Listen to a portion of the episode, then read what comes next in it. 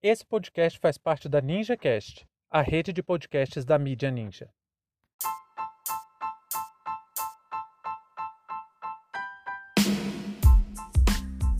Ministro Cássio Nunes Marques usa o STF para garantir sabotagem a medidas de isolamento. Sejam bem-vindos e bem-vindas ao seu plantão informativo com análise e opiniões a partir de uma perspectiva histórica. Eu sou Arnaldo de Castro, em conjunto com Brenda Salzman, e hoje é dia 5 de abril de 2021. Para você ter acesso ao nosso conteúdo completo, visite historiaoralpodcast.com.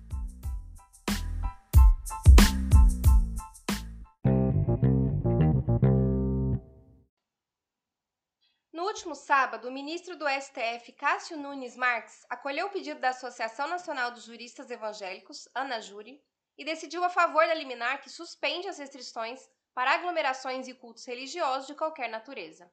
De acordo com Cássio Nunes, ao considerar os serviços religiosos como não essenciais, poderia implicar na impossibilidade de manter a reunião em tempos religiosos.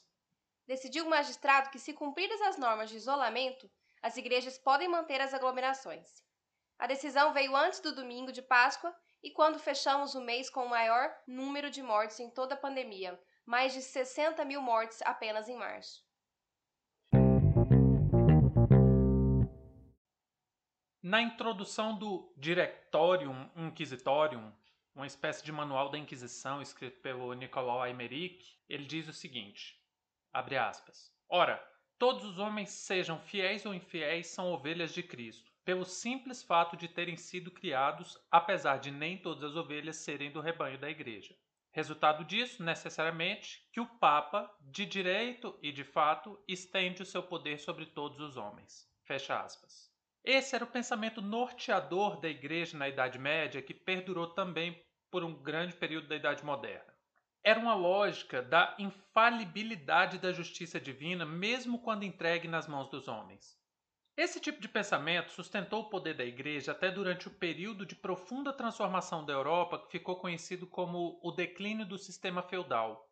E foi por consequência das reformas religiosas no século XVI e XVII que o Ocidente passou a desenvolver outras relações com a religiosidade.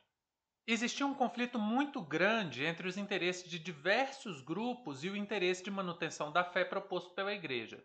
Só no século XIX que os Estados nacionais começam a promover uma ruptura real entre o poder da fé e do Estado. Isso no Ocidente. No Brasil, desde a Constituição de 1891, existe uma busca para se estabelecer o limite para a interferência da Igreja no Estado. E o Brasil tem uma população extremamente religiosa, a ampla maioria segue o cristianismo, mas é óbvio que existem divergências entre a moralidade cristã e o bem comum garantido constitucionalmente. São vários os exemplos. Mas o que nos importa aqui não é questionar a moral cristã, porque afinal de contas, cada religião tem sua moral e ponto. O que acho extremamente grave é algumas correntes, seja de qual religião for, querer impor sua moralidade para todo mundo, mesmo para quem não acredita naquela fé e nesse contexto da pandemia, querer impor sua visão de mundo arriscando a vida de toda a comunidade. E é um assunto bem delicado essa questão religiosa que a gente está vivendo, porque se aproveitando da boa fé, se aproveitando da crença, da devoção real do povo, tem um bando de vigarista que usa a Bíblia para ganhar dinheiro e poder político. E o que sempre me chama atenção nesse ponto é que a reforma de Martinho Lutero tinha como um de, suas, um de seus principais fundamentos o fim da venda de indulgências. E não é só porque ele era contra ganhar dinheiro com a fé, mas isso era um princípio básico das suas proposições. O fim da venda de indulgências retirava da igreja e dava ao fiel o poder da salvação. Eu consigo entender por que as pessoas se apegam tão profundamente às suas crenças que a gente vive uma realidade tão dolorosa que resta como esperança sonhar com a salvação daquilo que é eterno. O Karl Marx escreveu na crítica à filosofia do direito de Hegel aquela célebre frase: a religião é o ópio do povo. Mas isso não era nada de declaração de ateísmo ou que ele pregava uma guerra contra todas as religiões, como alguns pilantras insistem em repetir por aí. E sim uma constatação do óbvio. A religião é um evento histórico e na tentativa de dar sentido à própria existência miserável, os seres humanos criam as religiões. Aí ela se torna o ópio do povo porque o povo tem uma vontade legítima e irrefreável de ser feliz. Aí quando a gente vê pastores se juntando para bancar ação no STF contra o fechamento de templos religiosos em plena pandemia, a gente vê que essas pessoas não estão nem aí para a fé do povo. Existe uma preocupação real e central com a manutenção dos lucros e do domínio que esses caras exercem sobre uma certa comunidade. Agora estamos vendo o Estado discutindo algo que não deveria sequer estar tá em pauta. Igreja e templos religiosos deveriam ser fechados para o grande público, sim. Não há absolutamente nada que justifique a manutenção de circulação nesses espaços, a não ser encher os cofres de gente canalha que enriquece tirando dinheiro dos mais pobres na esperança que, eles, que esses mais pobres têm de garantir a salvação da alma. Aí, com tanta coisa urgente nesse país, tanta coisa para se colocar em pauta, inclusive o impeachment do genocida que ocupa a cadeira do Planalto, um ministro da Suprema Corte entra em uma briga que nem deveria estar em discussão, muito menos no STF. A legislação já dá suporte para a tomada de decisões dessa natureza, mas Nunes Marques não tem compromisso com a Constituição, e sim com seu padrinho Jair Bolsonaro.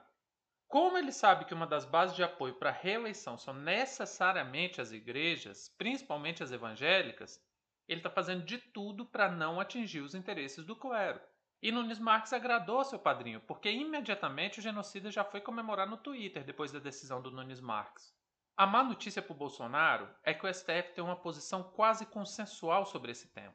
Inclusive, o Nunes Marques já tinha decidido contra a abertura de templo dois meses atrás. Misteriosamente, ele mudou seu entendimento e fez essa pataquada no final de semana.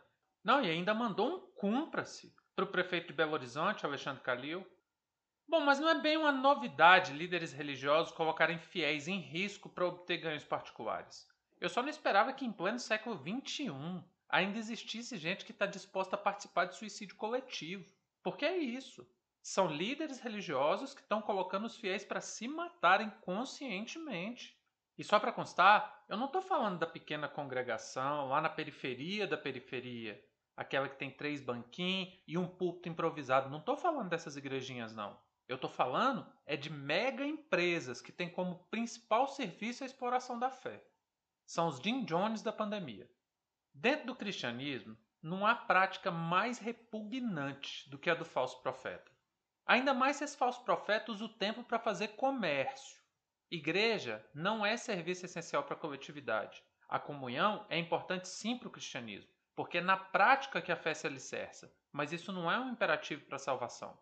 Eu desafio qualquer pessoa a me mostrar qualquer palavra de Jesus que pede para pastores colocarem a vida do rebanho em risco para garantir o pagamento do dízimo. A salvação pode acontecer na sua casa, com diálogos entre você e Deus, você não depende da igreja para isso e você não precisa colocar a vida das pessoas em risco para exercer a sua fé. E sabe quem diz isso? Não sou eu. É a Bíblia. Fim de papo.